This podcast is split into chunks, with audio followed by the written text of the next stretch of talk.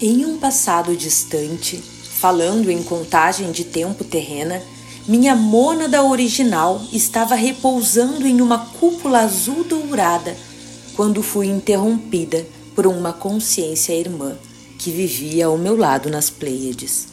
Fui chamada a uma reunião do Conselho Galáctico e lá recebi a informação que um dos planetas vizinhos passaria por um momento extremamente delicado um planeta que já era considerado como escola, pois trazia a oportunidade de experiência de uma matéria em terceira e quarta dimensões.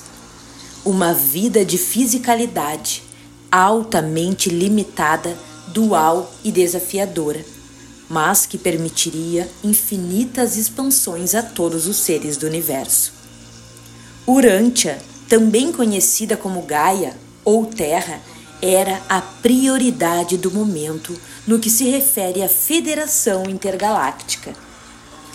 Uma grande rede de apoio estelar uniu-se aos seres da crosta terrestre para cocriar o envio de sementes das estrelas para Urântia, os quais seriam submetidos à roda de Sansara, o processo reencarnatório e ao véu do esquecimento.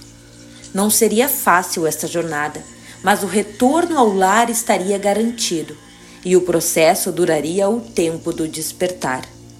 Seriam necessárias muitas vidas em todas as experiências possíveis, até que em uma delas seria chegado o momento da retirada do véu, e nesta encarnação todas as lembranças da missão cairiam na tela mental da consciência em formato de downloads. Em um primeiro momento, minha semente se mostrou resistente a esta viagem, mas, ao se deparar com a urgência e chamado de socorro do planeta Terra, aceitei a missão e me preparei para a viagem mais longa e inusitada da minha alma. Foram inúmeras encarnações, medos, guerras, ganância, insegurança, escassez, doenças do corpo, magia negra escolhas erradas, doutrinas, religiões, inquisição. Fui queimada, amaldiçoada e testada. Me desconectei totalmente da minha origem e da minha família estelar. Mas minha alma não desistia. Voltava à roda de Sansara, elaborava mais um plano reencarnatório e retornava à matéria. Em meados de 2020, minha semente estava vivendo na Ilha da Magia, no estado de Santa Catarina, no Brasil, no auge de uma pandemia, quando recebeu um convite para consagrar um chá da floresta, conhecido como ayahuasca. O primeiro contato com esta medicina foi desafiador. Memórias da Inquisição e um pequeno acesso ao subconsciente que assustou meu instrumento. Então, começou um novo processo.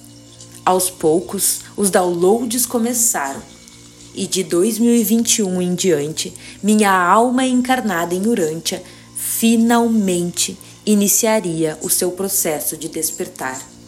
Curiosidades, questionamentos, sonhos, pessoas, tribos, encerramentos de ciclos, xamanismo, umbanda, espiritismo, cachimbo sagrado, astrologia, arte, bruxaria, medicina do pajé rapé, reiki, meditação, constelação, apometria, regressão, cristais, ancestralidade.